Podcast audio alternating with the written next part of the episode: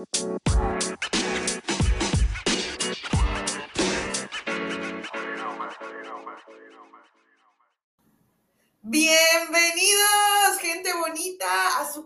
literario otro viernes más. Este viernes 15 de julio, ya viernes de quincenita, ¿verdad? a un pasito del fin de semana para descansar, para darnos un gustito por ahí, una ya sea de comida, un vinito, lo que a ustedes más les guste, pero espero que disfruten mucho este fin de semana. Y bueno, yo soy Leti Narciso y les doy la bienvenida a este su café literario. Y bueno, les cuento qué libro traigo para ustedes el día de hoy. Bueno, este libro también eh, eh, me gusta mucho, es básicamente como, eh, perdón, prácticamente es misterio mucho misterio. Van a encontrar mucho misterio en este libro. Está súper padre. Es esos que, que no sabes qué va a pasar. O sea, no tienes ni idea. Y cuando pasa algo es lo que menos te esperabas. Se los aseguro. Y bueno, el libro se llama La incógnita Newton de Catherine Schwann. Y bueno, nada más así como preámbulo, porque escogí unos capítulos de, de medio les comento que Vanessa Duncan es este, nueva en una em, zona donde se encuentran universitarios, matemáticos especialmente, con los que están en, en, su ámbito, y ella se dedica a ser maestra de niñas. Entonces, bueno, llega, es nueva y pues ya verán, ya verán lo que les contaré en estos dos capítulos. Obvio, ya se ven sin spoiler. Nada más un poquito para que se queden bien prendidos de la historia y lo busquen y lo lean y se metan en esta historia tan interesante. Así que bueno, ya saben que nos vamos al libro. Cambridge, lunes 12 de marzo de 1888. Queridísima hermana, desde la cena a la que asistí en su casa, me he hecho muy amiga de Emily.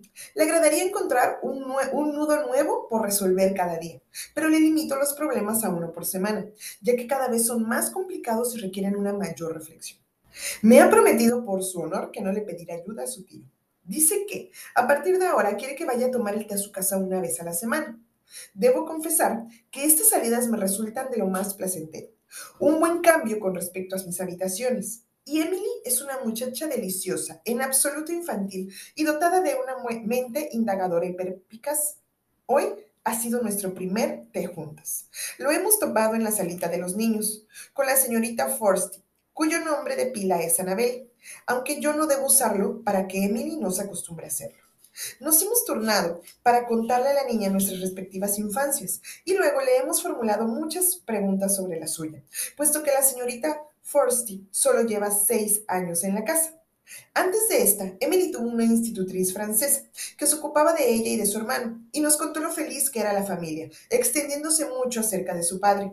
Hablaba de él de una manera dulce y extraña, como si no supiera o no creyera que está muerto, sino que más bien lo imaginara en un lugar lejano, lejos, desde el cual piensa en la muchacha y se ocupa de ella, esperando verla de nuevo algún día. Le preguntamos qué había ocurrido para que se marchara la institutriz y nos respondió de una manera muy peculiar, diciendo que no sabía qué había sido de ella con un curioso e indefinible tono de voz. Me pareció que nos ocultaba un secreto, o que tal vez había oído decir cosas que no había entendido y las guardaba en su corazoncito esperando que el futuro hiciera luz sobre ellas. Nos dijo que en aquella época se tomó la decisión de buscar un internado para su hermano y que el chico lloró desconsoladamente y suplicó que no le enviaran lejos de casa. Aunque a la sazón de la pobre Emily solo tenía siete años, comprendió que después de los cambios que se habían producido de manera tan inesperada en el seno de la familia, el pequeño Edmund no soportaría un cambio todavía mayor, aunque la madre opinaba que un hogar sin padre le resultaría intolerable. Los niños tuvieron que obedecer, pero la carita rebelde de Emily indicaba que aún creía que la razón estaba de su parte. Después de lo que pareció un gran esfuerzo por mantener la discreción y los modales propios de una dama, bajo la suave presión de mis preguntas, de súbito estalló y contó apasionadamente que su hermano detestaba la escuela, que los otros muchachos lo vejaban y lo torturaban y que todos ellos eran maltratados por los maestros. Oh, Edmund dice que le pegan terriblemente, explicó, entre desconsolados sollozos. Dice que tiene que ir a la oficina del jefe de estudio, todos pálidos y temblorosos, y los que aguardan afuera oyen los gritos más horripilantes.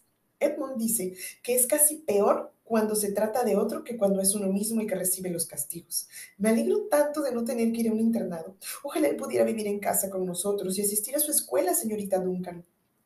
¿Pueden ser ciertos unos hechos tan horrendos, querida Dora? Yo siempre he enviado la suerte, he envidiado la suerte de los muchachos. Tienen libertad para viajar, marcharse de casa, estudiar y más tarde explorar el mundo. Tal vez, sin embargo, al no haber tenido hermanos, no he comprendido nada de la realidad masculina y me he hecho una imagen ideal de ella. Pobre Edmund, me encantaría incluir a este muchacho de piel pálida en mi grupo de niñas lozanas, si eso estuviera permitido, pero algo así resulta impensable. Intenté animar a Emily de todas maneras posibles y la distraje tanto con historias ridículas que al cabo de unos momentos reía carcajadas en vez de estar al borde de las lágrimas. ¿Y quién fue a presentarse en el cuarto de los niños en el preciso momento en el que terminaba el té?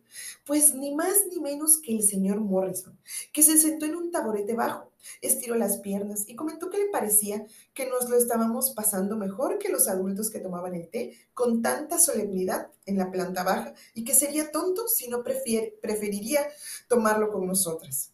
Emily hizo payasadas y lo provocó con todo tipo de comentarios, diciendo que no le creía hasta que él la instó a que se apostase algo con él. El señor Morrison no solo corroboró que acudiría la próxima vez que Emily diera un té, sino que añadió que traería a sus colegas. Válgame el cielo. Espero que lo haya dicho en broma. Si pudiera contar, contarme algo más, intervine, sobre el concurso del aniversario del que se habló la otra noche en la cena, le estaría muy agradecida. Es la celebración del cumpleaños de un rey, ¿verdad? ¿Qué rey decide celebrar su aniversario con un concurso matemático? Por supuesto que se lo voy a contar, replicó con vehemencia. Nuestro benefactor es el rey Óscar II de Suecia, de la familia Bernadotte. Estudió matemáticas en profundidad mientras cursaba estudios en la Universidad de Uppsala y le interesa mucho esta disciplina. Es además amigo íntimo del principal matemático suezo, sueco Gonsta Mitaka Leffler. El concurso del aniversario fue idea suya y creo que, más que utilizar las matemáticas para celebrar su cumpleaños, alberga la esperanza de que esa fecha ilustre, que a buen seguro irá acompañada de fastos y festividades de todo tipo, pueda conferir cierta gloria al menos a uno de entre la horda de desconocidos y entregados investigadores esparcidos por toda Europa y dar prestigio a la única revista de matemáticas que se publica en Suecia. Además, como el tema del concurso es un problema concreto, espera motivar bastante a los matemáticos para que den con la solución. ¿Y podría decirme cuál es el tema del concurso? Desde luego, tengo un par de volúmenes de la acta matemática abajo en mi habitación y ahora mismo iré a buscarlas, hijo. La convocatoria del concurso apareció en ellos hace un par, hace un par o tres años. Creo que todavía la conservo. Se puso en pie y haciendo caso omiso de mis protestas y de mis aseveraciones de que no quería importunarlo, salió a buscarlo y enseguida regresó con un volumen en la mano para mostrarme una página tan ininteligible que no merecía la pena que se hubiese tomado tantas molestias. Para empezar, no solo la convocatoria del concurso, no, no solo la convocatoria del concurso, sino todo el libro estaba escrito en francés y en alemán, sin una sola palabra de inglés en sus páginas. El volumen comienza con la convocatoria escrita en columnas, la de la izquierda en alemán y la de la derecha en francés, y parece como si el francés fuera una lengua más breve que el alemán, pues entre los párrafos franceses hay más espacio en blanco para hacer que comiencen al mismo nivel de sus correspondientes en alemán.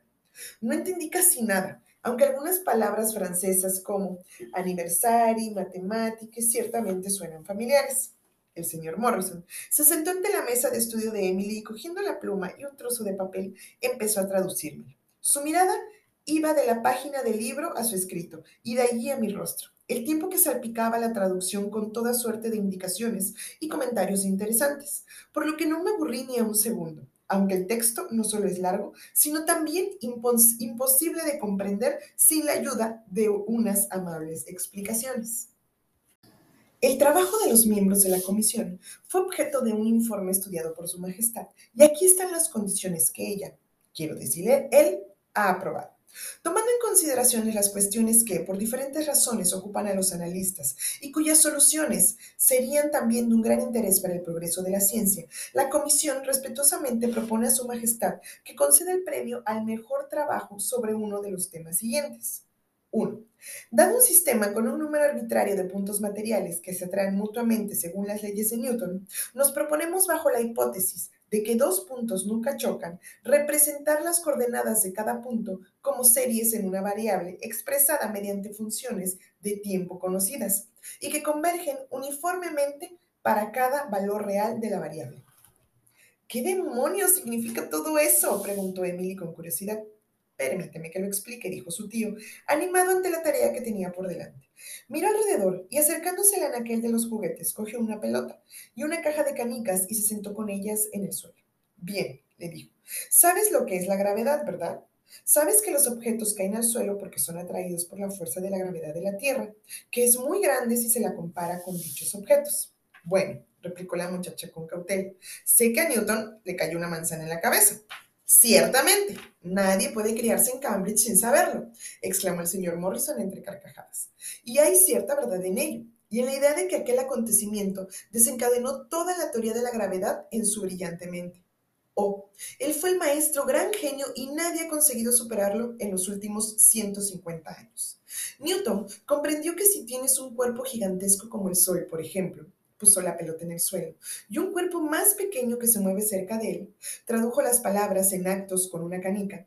Este entrará en la esfera de la gravedad del Sol y empezará a orbitar a su alrededor una y otra vez sin poder escapar del poder del astro.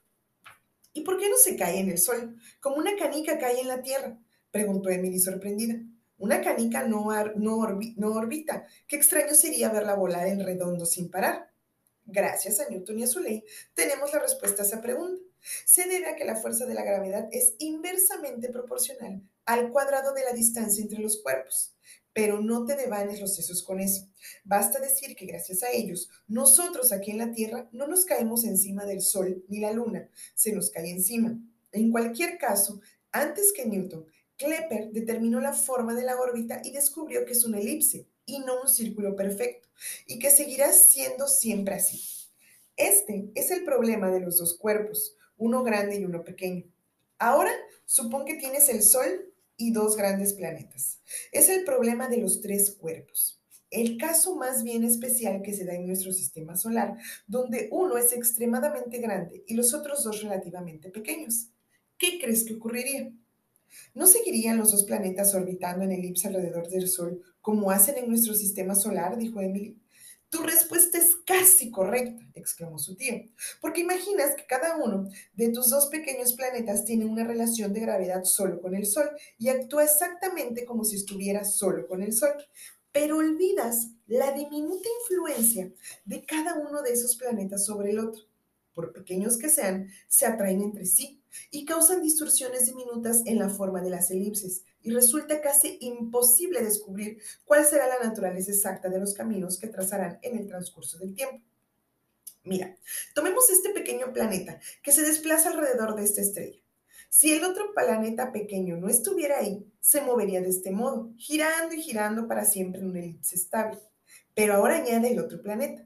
Lo que ocurre es que cuando el primer planeta orbita una vez alrededor de la estrella, su elipse se queda ligeramente deformada por la influencia de la gravedad del otro planeta, por lo que nunca vuelve al mismo punto desde el que comenzó. La diferencia es minúscula. Si hablásemos de la influencia en la Tierra de los otros planetas del sistema solar, diríamos que descubrimos una elipse alrededor del Sol en un año exactamente, y la deformación sería cuestión de unos pocos centímetros, de unos pocos centímetros centímetros probablemente. Ahora, el planeta orbitará de nuevo alrededor de la estrella en una elipse muy similar a la anterior, pero no del todo idéntica. Y de nuevo, no regresará exactamente al mismo punto inicial. Esto ocurrirá y seguirá ocurriendo, de modo que, en vez de tener una elipse nítidamente trazada, cada vez obtienes una espiral de elipses, cada una un poco diferente que la anterior la canica que el señor Morrison tenía en la mano empezó a moverse alrededor de, de la pelota en una espiral que progresivamente se volvió más distorsionada y errática. Y la pregunta es, prosiguió con vehemencia, ¿qué ocurre si debido a las diminutas deformaciones de las elipses por el paso del tiempo, al final terminan por escapar enloquecidos, venciendo la fuerza de la atracción y lanzándose sin control al espacio? Al final, eso será lo que ocurrirá incluso en nuestro sistema solar. No, no te molestes en preocuparte. Los cálculos demuestran que eso no sucederá en muchísimos años, así que tienes tiempo suficiente para estudiar matemáticas e indagar en el problema de los n cuerpos. Así que esta es la influencia que ejercen los planetas entre sí, comenté pensativa. Es como si describiese el modo en el que las relaciones entre los seres humanos distorsionan las relaciones directas y puras entre cada individuo y la divinidad. Exacto, exclamó. Muy bien dicho. Y ahora que lo menciona, conozco a muchas personas que se hallan en el proceso de alejarse de sus investigaciones, que supongo que podrían considerarse la relación del matemático con la divinidad, por motivos de celos, resentimiento, etc. A veces, los matemáticos pierden un poco la chaveta Tal vez sea debido a tanta concentración. Volvió a fijar la vista en el periódico y siguió con la traducción donde la había dejado. Este problema, cuya solución expandirá considerablemente nuestro conocimiento del sistema del mundo, esta es la extraña expresión que utilizan los franceses para referirse al sistema solar, como el Sol y los planetas podría resolverte utilizando los métodos analíticos que ya tenemos a nuestra disposición.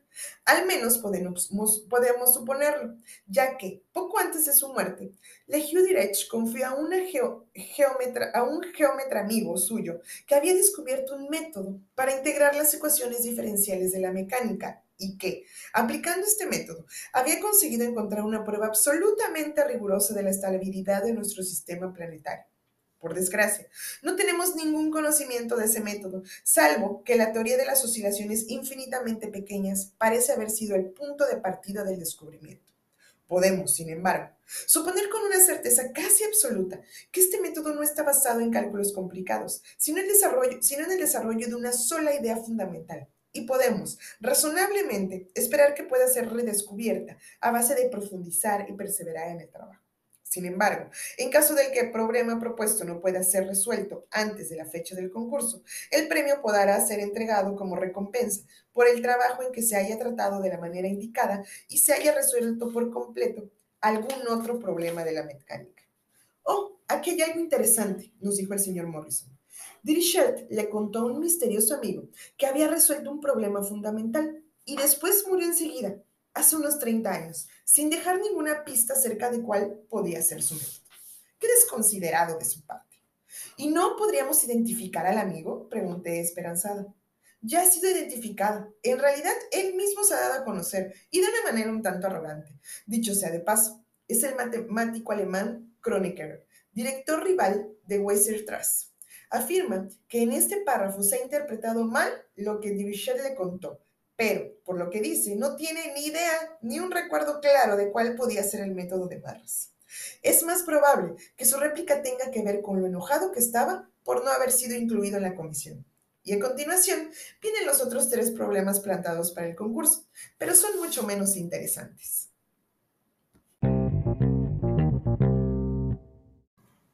Cambridge, martes 20 de marzo de 1888. Querida Dora, el placer de recibir por fin una larga carta tuya compensó mis sentimientos ante las tristes noticias que me das. ¿Con que el señor Edward se mancha a la India? No es extrañar que cuando se enteró dudara y tardase tanto en ir a verte. Le habrá resultado muy difícil afrontar la necesidad de darte unas noticias que sabía que te dolerían. Y así, él se marcha a desgana y está decepcionado por no haber tenido un éxito más brillante en sus estudios y porque marcharse es la única opción que le queda. Oh, Dora, muchas damas se casan con funcionarios destinados a la India y se van a vivir con ellos. Es lo más frecuente, por lo que no debes pensar en que todo ha terminado. Comprendo, sin embargo, que ahora ni siquiera puedes considerar la cuestión, pues todavía lo conoces muy poco. Necesitarías un noviazgo largo como todo el mundo, y ahora en cambio solo recibirás cartas. Pronto serás la persona del país que marcas cartas recibes y esperarás que regrese de permiso. Deseo de veras que descubras que saber lo que ocurre, por triste que sea, es mejor que no saberlo y que la primavera te haga recuperar el gusto por la vida.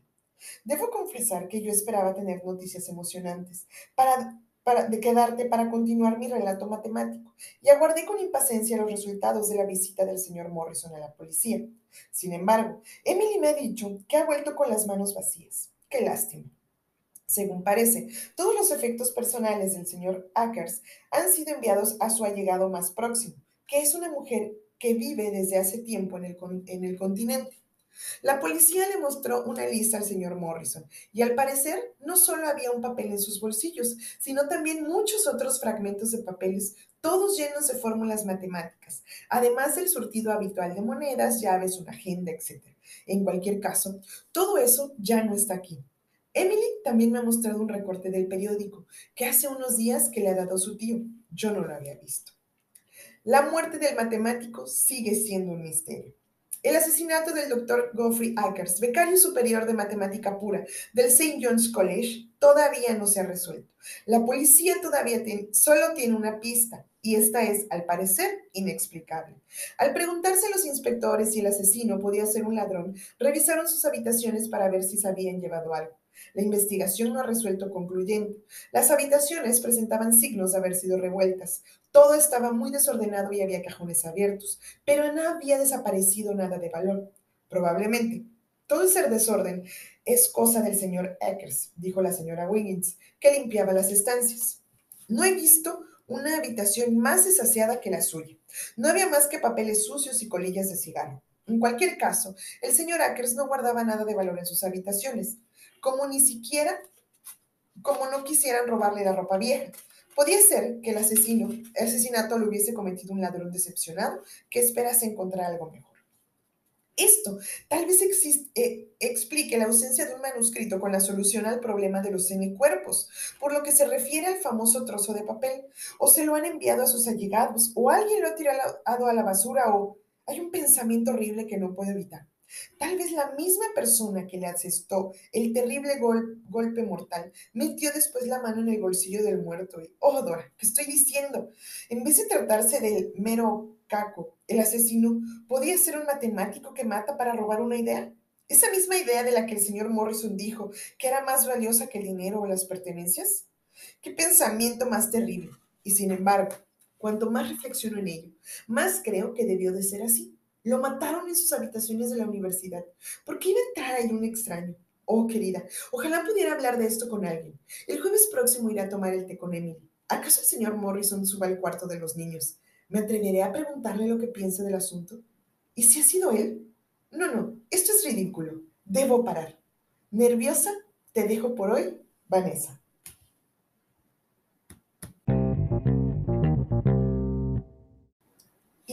Gente bonita, ya se dieron cuenta porque me encanta el libro.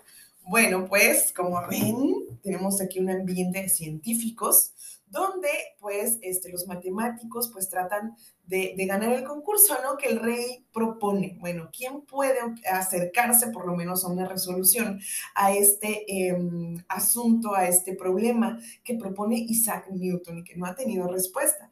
Eh, pues obviamente todos los matemáticos tratan de hacerlo. Eh, incluso tienen tiempo, dos a tres años, lo que, lo que menciona el, libro en la convocatoria. Pero, ¿qué pasa? Pues un matemático es asesinado eh, misteriosamente antes de esto. Un, este caso em, muy similar que pasa anteriormente, ¿no? Donde pues no se sabe eh, cómo fue, pero al parecer esa persona muerta, ese matemático muerto es el que tenía una pista, una, una solución a este, em, a este problema. Así que bueno, los invito a que eh, busquen el libro La incógnita Newton de Catherine Schwann. Buenísimo, de verdad que no se van a arrepentir porque tiene ciencia, porque tiene misterio, porque tenemos un asesinato, porque, eh, eh, bueno, también existe el amor por ahí. De verdad, de verdad, se los súper recomiendo. Espero que puedan conseguirlo y terminarlo. Y por bueno, por mi parte, solo les solicito ¿verdad? Bien amablemente regalen un follow ahí en café-literario B612 en Instagram. Nos escuchamos la próxima semana. De verdad les agradezco que hayan estado conmigo. Yo soy Leti Narciso y este es su Café Literario. Saluditos, nos vemos la próxima semana. Bye.